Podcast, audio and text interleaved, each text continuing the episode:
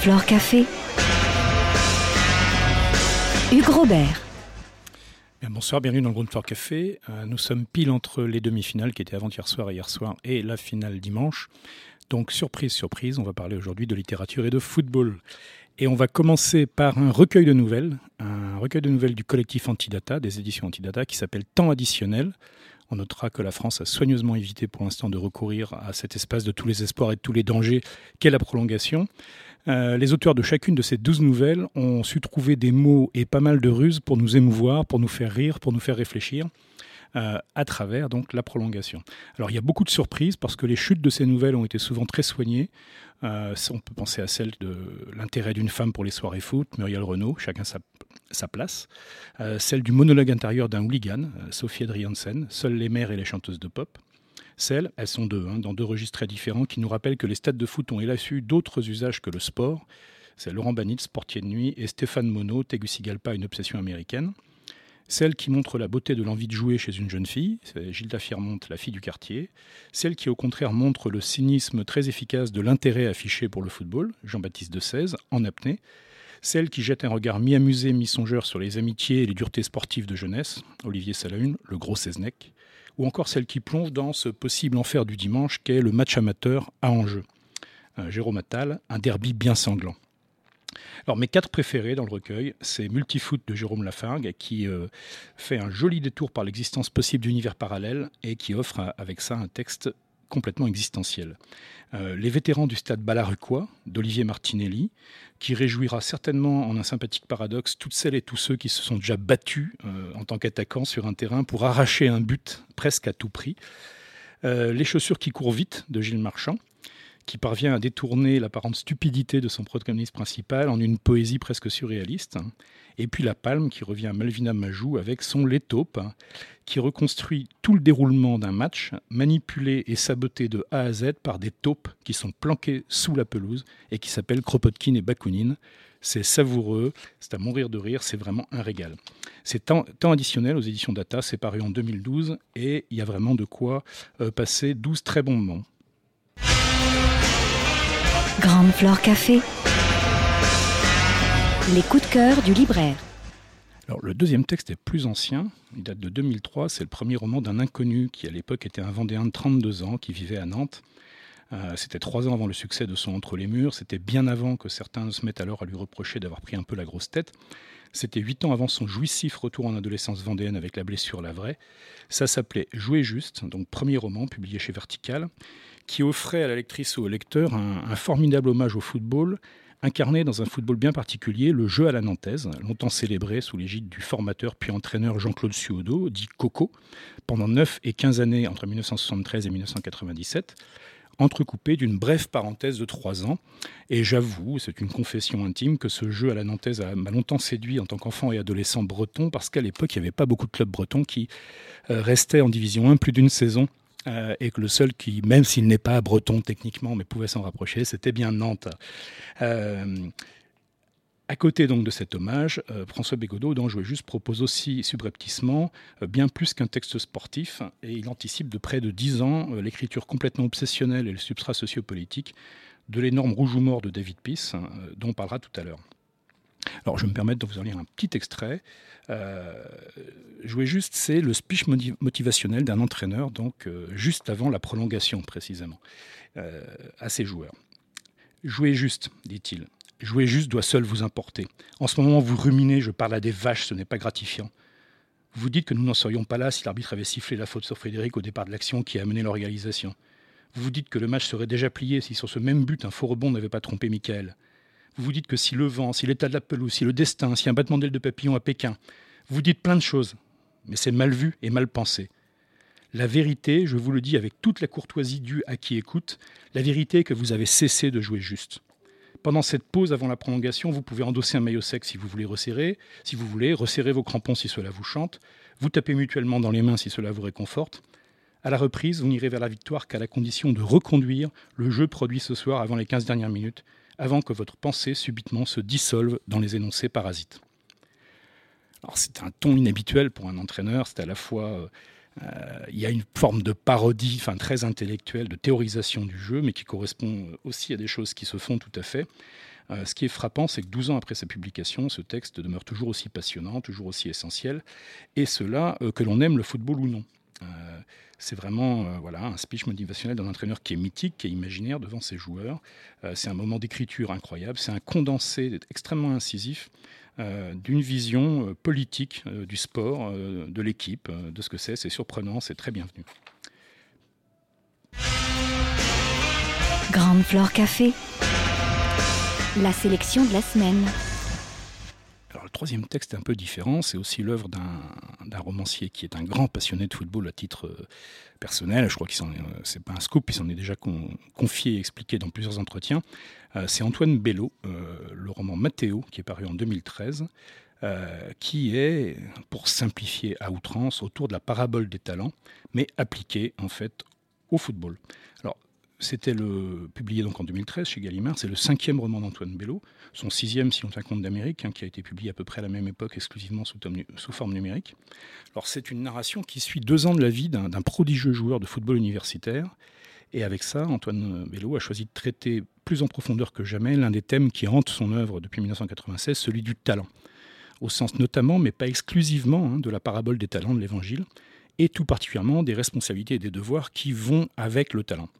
Alors dans Les Funambules en 96, qui était un impressionnant recueil de nouvelles de, l'écrivain qui débutait, hein, c'est sur un mode qui jouait à dessein l'hésitation entre l'absurde poétique et le burlesque très euh, Buster Keaton que s'exprimait par exemple le perfectionnisme absolu des fabricants de mannequins euh, Nicolas et Kreuzer, le toujours plus haut du funambule Soltino, le militantisme méritocratique nourri d'étoffes des héros euh, de l'astronaute Jim Mute, l'obsessionnelle quête de sens des exégètes du jeu de quilles Sadarov et Goulichan, ou encore le toujours plus épuré de l'écrivain minimaliste Maximilien Zou.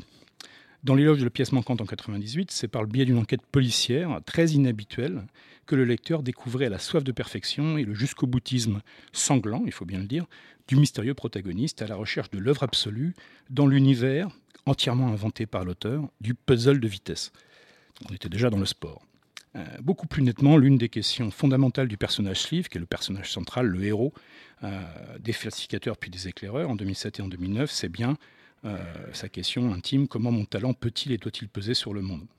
Un talent qui est réputé avéré, même s'il a dû dans la partie apprentissage de ce magnifique diptyque euh, passer par un peu de polissage et d'erreurs de jeunesse et d'ubris. Euh, mais en tout cas, c'est bien central.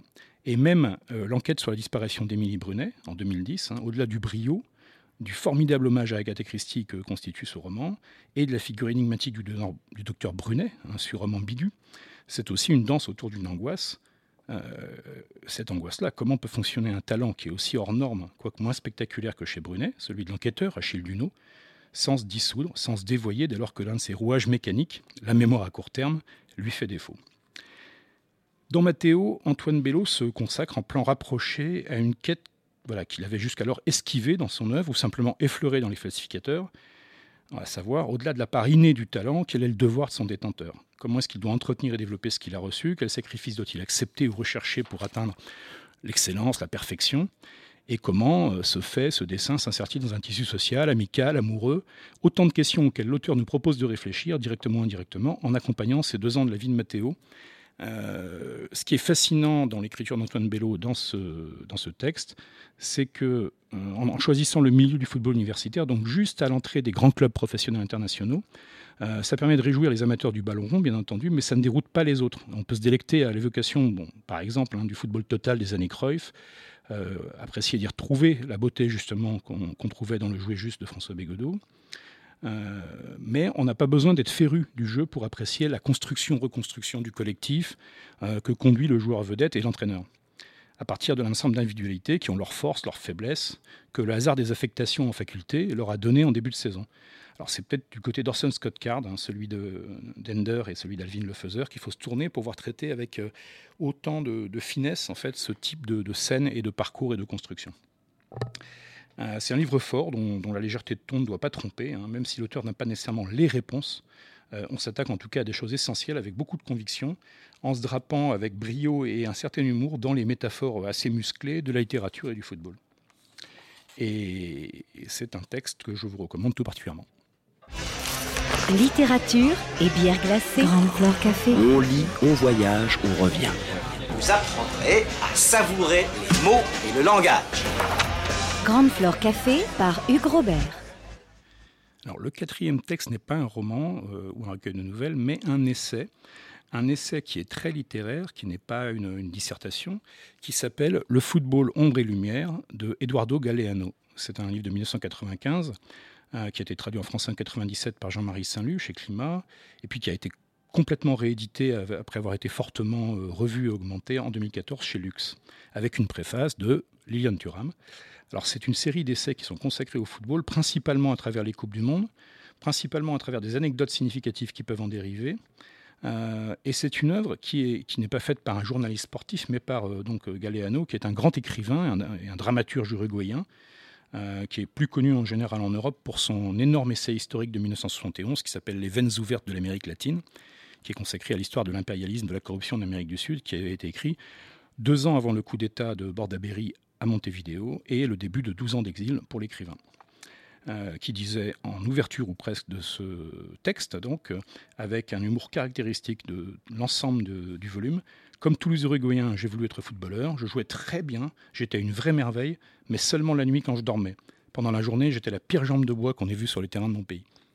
Donc Eduardo Galeano euh, commence ainsi une sorte de confession qui est à la fois très hilarante et régulièrement tragique, à propos du football, du beau jeu, mais aussi à propos de racisme, de marchandisation, deux axes de lecture qui euh, expliquent que, et on y viendra tout à l'heure, euh, c'est sur cette ombre et sur cette lumière-là que s'est aussi appuyé Jean-Claude Michéa pour son euh, très beau Le plus beau but était une passe, donc on parlera dans quelques instants.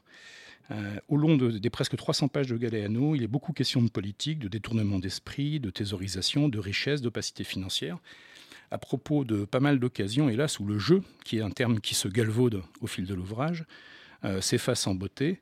Euh, FIFA et UEFA, que l'auteur déteste copieusement, hein, en tête, organisation toujours plus mercantile, vos enregistrements personnels, plus prompte que quiconque, ou presque à s'acoquiner avec les pires dictatures que la Terre ait portées.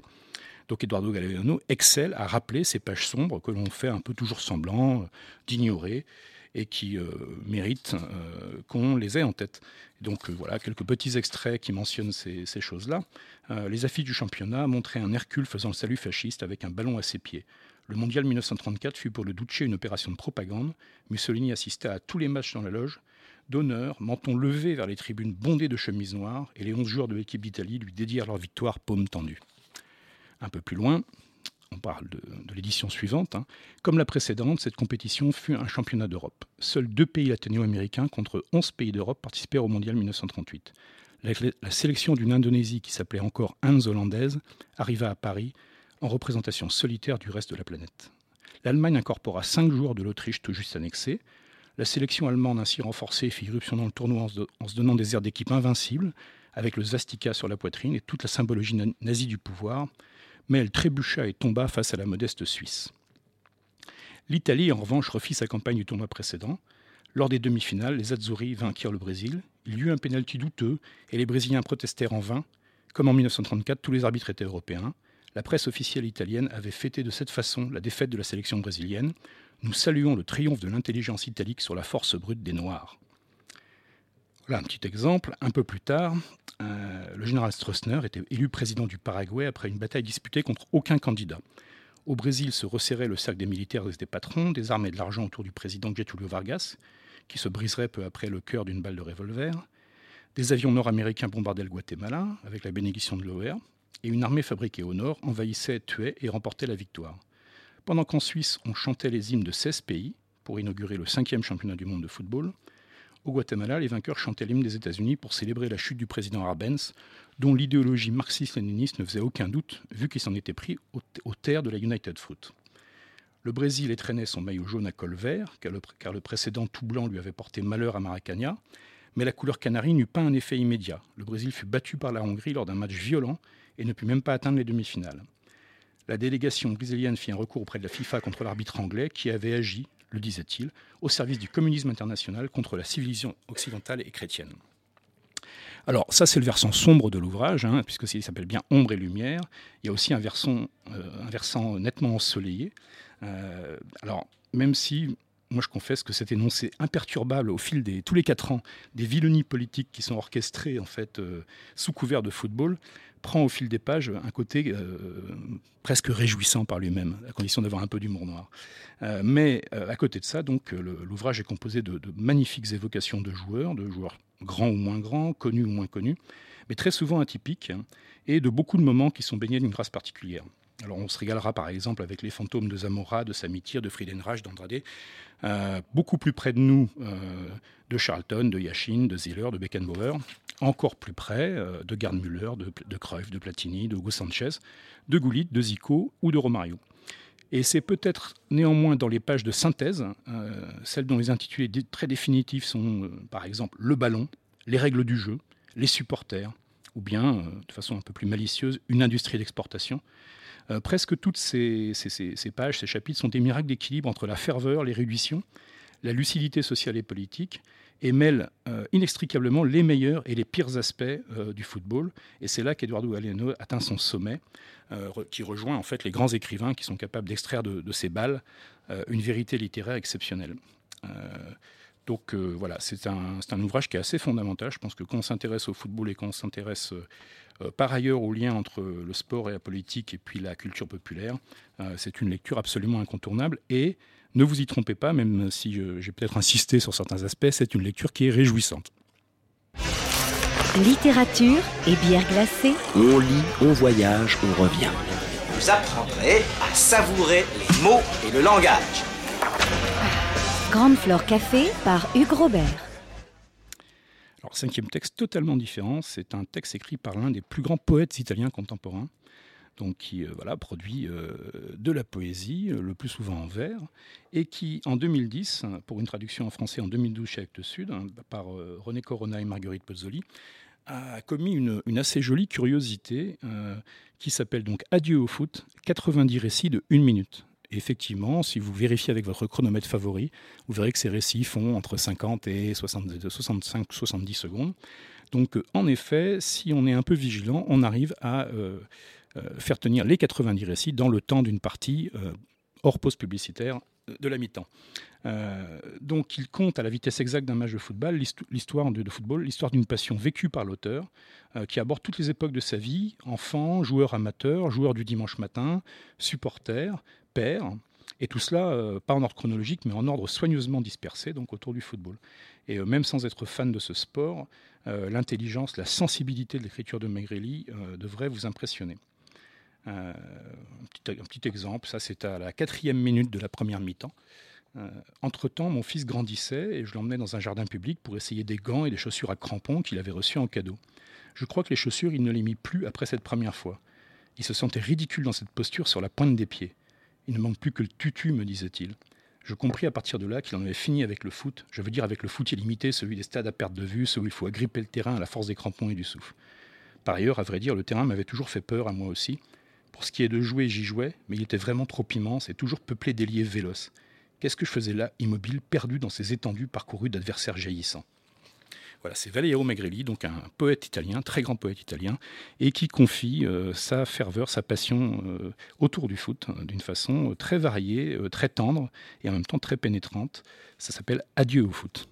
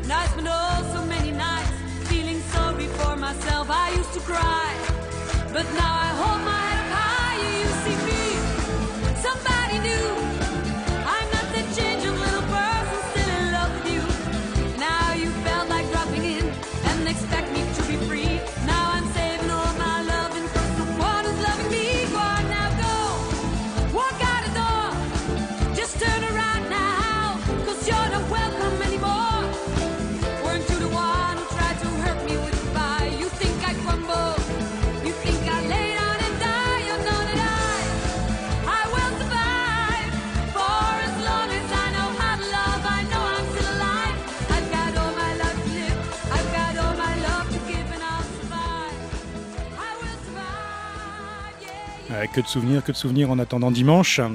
Euh, pour pouvoir la repasser en boucle toute la soirée, euh, vraisemblablement, enfin en tout cas on souhaite. Et donc on attaque avec un sixième texte, euh, Équation football de Joachim Séné, paru en 2017. Joachim Séné qui est un poète qu'on prend parfois l'habitude de classer en littérature expérimentale, ce qui est un peu réducteur, mais qui dans la collection French Connection, donc des éditions des fictions, sous la direction de Caroline Octan, a publié donc il y a quelques mois ses Équations football, qui relie trois nouvelles qui sont écrites chacune. Vous voyez le rapport avec Valerio Megrelli dont on parlait il y a un instant. Euh, chacune sont écrites le temps même d'un match de football.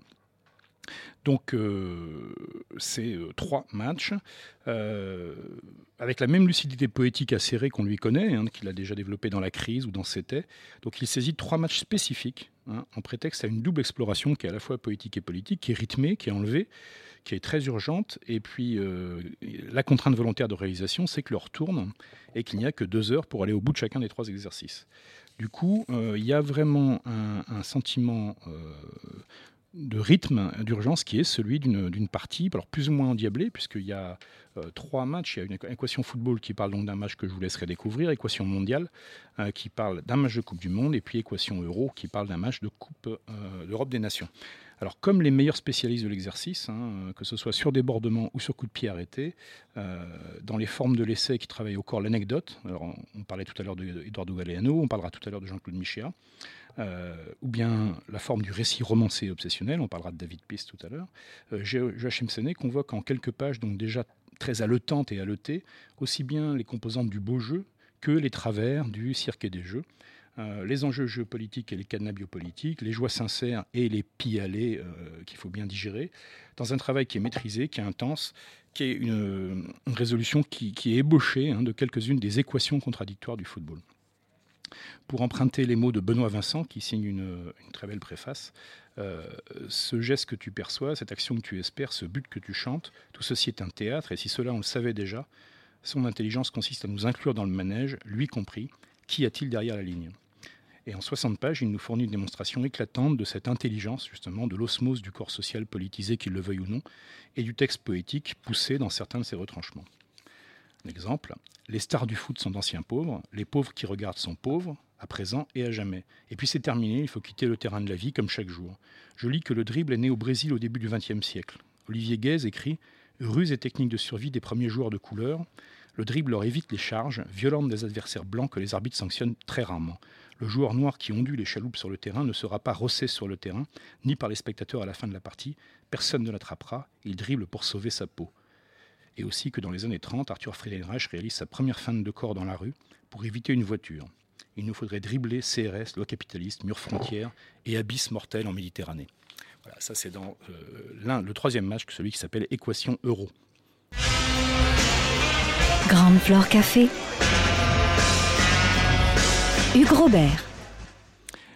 Toujours pour continuer euh, donc, le football, euh, la composante obsession du football, sur laquelle on va revenir, euh, un texte qui est tout récent également, qui est 2017, hein, d'Olivier Elcoury, qui s'appelle Surface de réparation. Olivier Elcoury présente la particularité, donc c'est paru chez Notabilia, aux éditions Noir et Blanc, noir sur blanc, pardon. Et Olivier Elcoury présente la particularité d'être l'un des, des, jeunes détenteurs donc, du master de création littéraire du Havre, donc l'un des récents et euh, masters de création littéraire qui ont été développés en France ces 4-5 euh, dernières années. Euh, et Surface de réparation, c'est en effet l'histoire d'une obsession, c'est l'histoire d'un enfant, puis adolescent, puis jeune homme, de sa relation avec son père, sachant qu'il partage, et d'une façon parfois un peu chahutée et combative, une même passion, et une passion euh, peu commodes à vivre, puisqu'ils sont fans de foot. Bon, jusque-là, ça va, c'est assez répandu. Mais ils sont en, Belgique, et au lieu d'être fans d'Anderlecht, en fait, comme les gens qui aiment bien qu'on gagne, et puis, euh, euh, ou ceux qu'ils décrivent eux-mêmes comme étant les bourgeois, en fait, de Bruxelles et d'ailleurs, ou fans du Standard de Liège, comme les Wallons se doivent de l'être, ils sont fans du FC Bruges. Et en fait, personne n'est fan du FC Bruges, ça n'existe pas, même les Brugeois. Et du coup, euh, il se faufile en fait dans, euh, dans la défense serrée du roman d'apprentissage et de l'obsession potentiellement effrayante pour les proches, pour dépeindre la lente maturation donc du fils d'un fervent supporter, qui devient lui-même ce genre de, sainte victime consentante. Euh, Et il trouve un curieux mélange de sérieux légèrement dramatisant et de gouailles complètement forcenées euh, pour osciller donc entre les, les accents immobiles. On pourrait penser par exemple au David Lopez de Fief, hein, ou bien encore les rages entrées obsessionnelles de David Peace, on y reviendra. Donc c'est un ouvrage qui est très attachant, qui travaille depuis une perspective très différente de celle du Mathéo d'Antoine Bello, euh, mais qui explore aussi le mystère des moyens par lesquels la passion et l'engagement nous forment et nous déforment, et pas uniquement lorsqu'il s'agit de football. Voilà. Grande Flore Café. Les coups de cœur du libraire. Alors, dans la continuation de ce qu'on disait tout à l'heure sur Eduardo Galeano, donc le, huitième texte ce soir, c'est celui de Jean-Claude Michéa. Euh, le plus beau but était une passe, écrit sur le football. C'est un texte de 2014.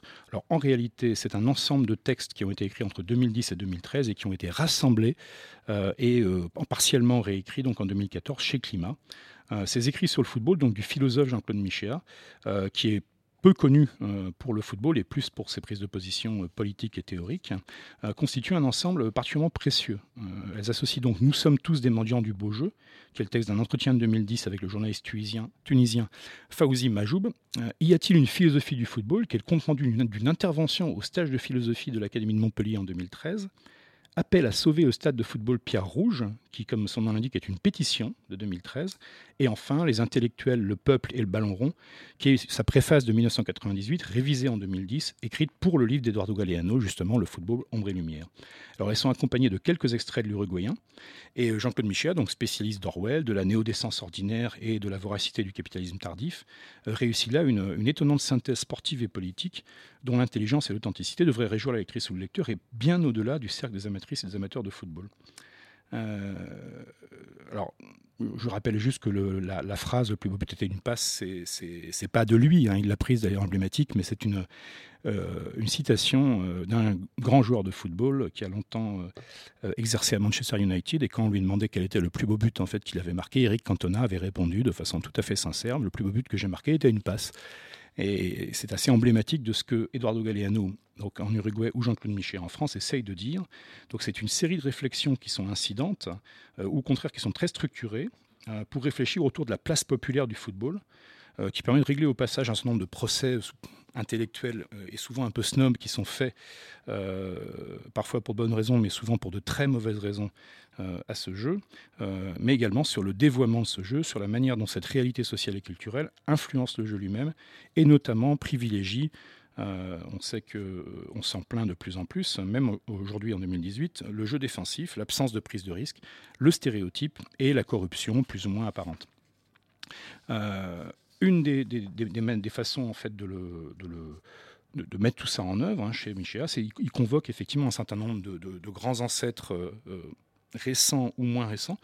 Euh, il convoque par exemple Antonio Gramsci qui disait le football comme un royaume de la loyauté humaine exercée au grand air. Euh, Christophe qui rappelait les croisades des puritains anglo-saxons au XIXe siècle contre toutes les distractions populaires et en particulier le football. Euh, Matthew Crawford, dont l'éloge du carburateur rappelle les caractéristiques beaucoup plus élaborées que ce qu'on croit des cultures populaires. George Orwell, qui rappelait sans aucune innocence que l'on ne peut pas jouer au football tout seul et que ce n'est pas par hasard. Ou euh, le grand historien Alex Hobsbawm, lorsqu'il parlait de la religion laïque du prolétariat britannique. Alors, avec tout ceci, Jean-Claude Michéa nous entraîne sur les chemins analytiques hein, du sens profond du beau jeu, de l'ancrage populaire. Euh, il rappelle au passage, mais bon, parce que c'est Jean-Claude Michet et que c'est qu'il y tient, hein, que la dérive sémantique qui est orchestrée depuis quelques années par les médias libéraux autour du populisme, qui, en fait un épouvantail à diaboliser comme fasciste, en lieu et, place de son sens initial, qui était celui d'une inquiétude ou perplexité du peuple à l'endroit des décisions qu'il concerne, et que prend solitairement l'oligarchie régnante après consultation de ses prétendus experts. Bon voilà, ça c'est Michéa, ça nous éloigne un peu du football, mais euh, pas tant que ça, pas tant que ça.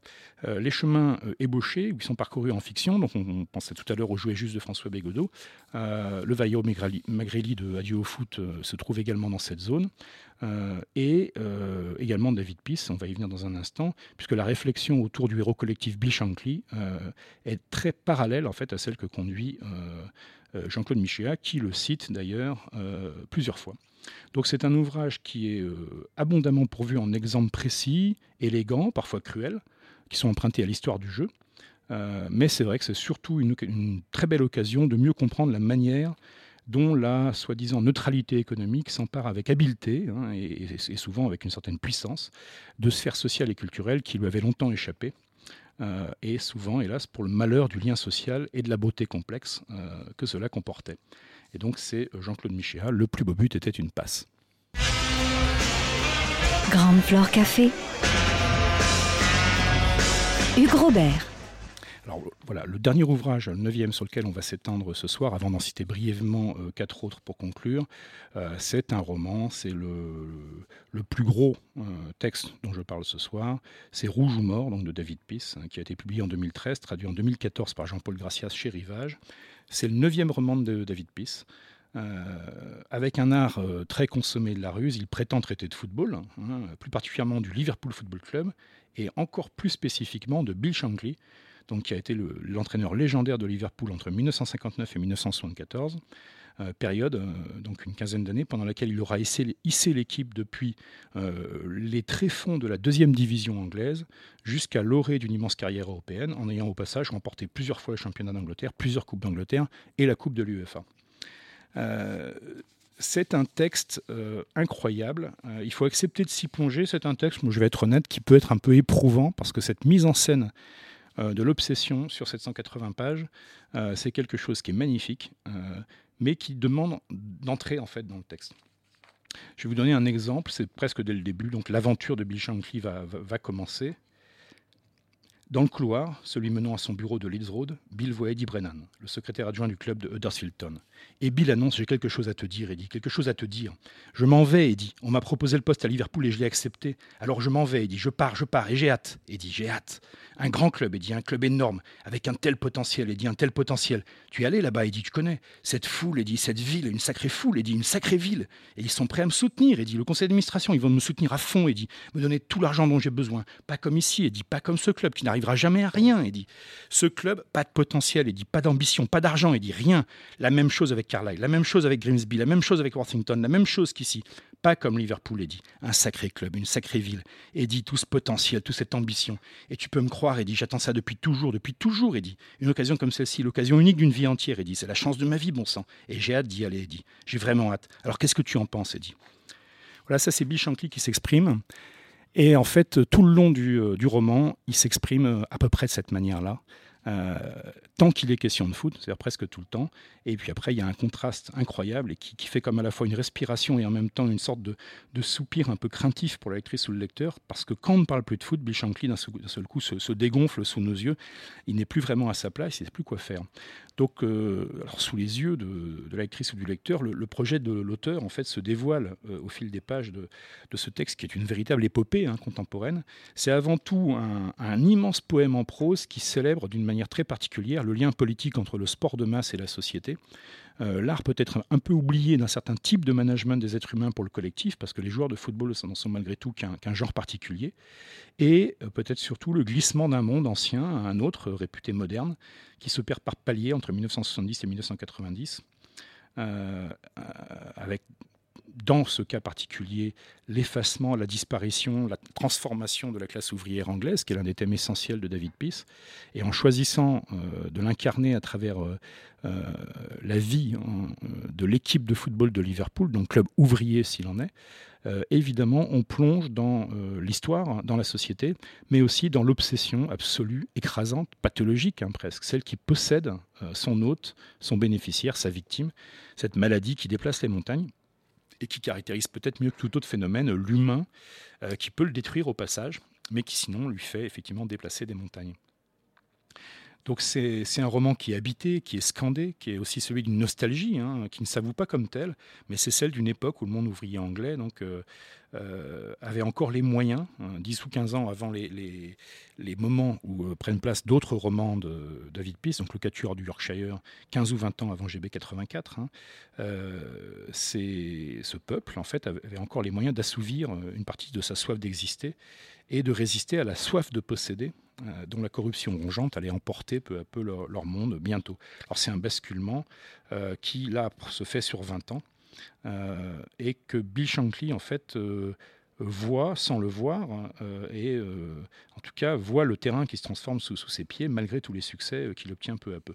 Je vous redonne un petit exemple en fait de, de compte rendu puisqu'après chaque match et pendant l'ensemble de la carrière de Bill Shankly dans le roman, chaque match fait par, Liverpool, Bill Shankly l'enregistre pour lui, le commente et puis en extrait ce qui est le plus important dans ces petites notes de son journal et ça donne des, des choses du genre. Le mercredi 30 août 1961, le Liverpool Football Club se rend au stade de Rocker Park à Sunderland. À la 26e minute, Roger Hunt marque. À la 39e minute, Jan St. John marque. À la 69e minute, Hunt marque de nouveau. Et à la 90e minute, la toute dernière minute, St. John marque encore. Et le Liverpool Football Club bat le Sunderland Football Club 4-1 à l'extérieur, ailleurs qu'à Anfield. Ce soir-là, cette saison-là, le Liverpool Football Club avait joué 4 matchs et gagné 4 matchs. Il avait marqué 14 buts et n'en avait concédé qu'un seul. C'était un bon début, un très bon début. Mais ce n'était qu'un début, que le début. Voilà, écossais, entraîneur passionné, monomaniaque, dur à la tâche, échappé au destin de mineur euh, grâce au football professionnel, comme le plus possible de ses camarades de carreau. Euh, dans ce texte, il nous hypnotise littéralement, page après page, d'une litanie hallucinée que, que l'on jurerait parfois être la vocalisation murmurée ou hurlée intérieurement de son flux de conscience, euh, voué en permanence à la seule cause qui vaille, hisser le Liverpool FC à la hauteur qu'il mérite, la gloire du collectif, la gloire de l'équipe et la gloire du peuple qui soutient l'aventure en achetant ses billets, ses écharpes, ses autocollants. Alors cette litanie épique, elle est construite de répétitions incessantes, compulsives, forcément un peu dérangeantes, et elle s'interrompt donc de temps en temps pour des vignettes qui dévoilent les envers et les à côté de cette course folle. Fuite en avant pour une part, résistance désespérée hein, face à une sorte d'entropie de l'avidité pour une autre, euh, alors changeant à ce moment-là de ton et de rythme d'écriture, David Peace décrit comme des espèces de plages de calme entre les innombrables rencontres enchaînées par les Sisyphes du football professionnel et les entraînements quotidiens menés à 100 à l'heure, euh, les ruses euh, de l'Écossais, ses contradictions intimes, ses satisfactions, petites ou grandes, son orgueil inavoué, et puis aussi, et c'est des moments très émouvants, hein, le vide abyssal qu'il saisit au soir de sa vie, comme ça le saisissait déjà lors des rares relâches de l'activité frénétique notamment pendant les vacances d'été, où là, d'un seul coup, il n'avait pas grand-chose à faire. Il commençait déjà à préparer la saison suivante, mais il avait des moments euh, où il essayait donc de remplacer les rituels obsessionnels de la gagne de l'équipe par des rituels un peu tristes de nettoyage domestique ou, par des espèces d'efforts très généreux hein, en fin de carrière pour continuer à aider qui en aurait besoin ou qui voudrait utiliser encore un peu son énergie, qui n'a plus d'emploi, son besoin d'engagement qui n'a jamais été complètement étanché. Donc, euh, comme, euh, comme David Peace s'arrange toujours pour le glisser dans, chacun de ses romans, il nous offre aussi euh, quelques moments de vérité et de décodage essentiels. Et là, il y en a deux qui sont particulièrement emblématiques, qui sont des entretiens authentiques, à peine retouchés, hein, des moments de beauté rares qui sont dissimulés donc, dans, le vide médiatique entre Bill Shankly et Harold Wilson, le Premier ministre travailliste, lorsqu'ils sont tous deux en activité la première fois, puis lorsqu'ils sont tous deux à la retraite ensuite. Et dans la simplicité de l'échange, dans la force tranquille des analogies qu'ils s'adressent, euh, ce qui est peut-être l'une des questions centrales de l'œuvre de David Peace, donc surgit euh, ce que sont le socialisme et la foi en le collectif, ce qu'ils pourraient être s'ils étaient plus courageux et plus habiles face aux, forces qui œuvrent à les réfuter, et pourquoi ils échouent. Euh, et en, faisant en fait ce, cet effort hein, pour, pour nous montrer donc comment Bill Shankly a construit tout cela, euh, on arrive en fait à, euh, même si toute la matière première c'est le football et magnifiquement traité, euh, un roman qui, va très très au-delà de ça, qui est peut-être un des il se trouve qu'il est publié dans une collection de romans noirs, que certains appellent parfois romans policiers. C'est peut-être une des plus belles œuvres de littérature des, des 10 ou 15 dernières années. Voilà, et ça, c'est donc Rouge ou Mort de David Peace. Grande Flore Café. Les coups de cœur du libraire. Voilà, donc on approche doucement de, l'heure de se quitter pour aujourd'hui, euh, euh, parce qu'il faut quand même un peu de temps pour se préparer pour le match de dimanche, hein, vous le savez. Euh, je vais juste mentionner en fait donc quatre textes, mais rapidement, qui sont également de très bons textes à parcourir sous football. Donc il y a le célèbre Carton jaune de Nick Hornby. Alors Carton jaune, c'est un petit peu triste de l'avoir traduit comme ça, puisque le titre original anglais c'est Pitch Fever, enfin Fever Pitch, qui est quand même un petit peu plus représentatif de la façon dont Nick Hornby, en tant que supporter d'Arsenal, en fait, essaye de d'expliquer le mélange de joie et de honte qu'il ressent à être supporter de football. En Angleterre. Et c'est, comme toujours avec Nick Hornby, c'est extrêmement drôle, c'est savoureux, et en même temps, c'est un immense connaisseur du football. Donc c'est très, très savoureux. Philippe Kerr, alors Philippe Kerr, qu'on connaît surtout pour ses monumentales, sa monumentale série, en fait, de romans policiers mettant en scène un policier euh, allemand dans une Allemagne euh, post-deuxième guerre mondiale où le nazisme n'a pas été euh, écrasé. donc là, il y a, je crois que c'est 14 romans dans cette série. Mais à côté de ça, Philippe Kerr a fait une petite trilogie qui s'appelle Le Mercato d'hiver, La main de Dieu et La fin de l'attaquant, et qui parle de football contemporain avec beaucoup de malice, beaucoup d'intelligence sur euh, ce qui se passe sur le terrain et ce qui se passe euh, autour du terrain de façon plus ou moins euh, visible. et c'est marrant de voir un maître du roman policier comme Philippe Kerr, ce qui était aussi le cas de David Peace, hein, donc parler ainsi de, football contemporain troisième texte à rappeler, Football Factory de John King. Donc c'est un texte extrêmement connu, hein, John King, qui est là en France, qui est, publié au Diable Vauvert. Euh, qui est l'un des, chantres britanniques de, la déliquescence en fait de, l'État-providence anglais et de ses conséquences sur, le, sur les pauvres. Euh, et Football Factory l'aborde effectivement par euh, le phénomène du hooliganisme, ses racines, ses causes, ses dérives, euh, tout en parlant à chaque fois malgré tout de jeu, de foi dans les équipes, euh, et parvient à aborder le hooliganisme dans sa complexité euh, à la fois clinique et sociologique, mais d'une façon très joueuse, très, très belle. et enfin, Dominique Manotti, elle, aussi autrice de romans policiers, d'excellents romans policiers, donc qui, dans la petite série qu'elle consacre à, à l'inspecteur qui ensuite sera commissaire Louis Daquin, l'un de ses textes s'appelle COP, et euh, nous parle effectivement euh, du euh, Paris Saint-Germain, du Paris Saint-Germain d'avant le Qatar, du Paris Saint-Germain d'avant Neymar et Mbappé, du Paris Saint-Germain d'il y a plutôt 10-15 ans, et de tout ce qui environne effectivement à l'époque le Parc des Princes et les tractations sur les joueurs, sur les entraîneurs, sur les primes et sur tout un tas de, choses. Euh, c'est très joliment fait, c'est toujours extrêmement documenté, comme toujours chez Dominique Manotti. C'est passionnant, même si on y parle peut-être un petit peu moins de football que dans l'ensemble des autres textes que je vous ai cités euh, ce soir. Voilà, bah, j'espère que vous aurez tous le temps de les lire d'ici dimanche, parce que ça, enrichira en fait euh, votre spectacle de France-Croatie. Et puis en attendant, bah, évidemment, allez les Bleus, sans aucun nationalisme, hein, et à bientôt sur Radio Grande Contrôle.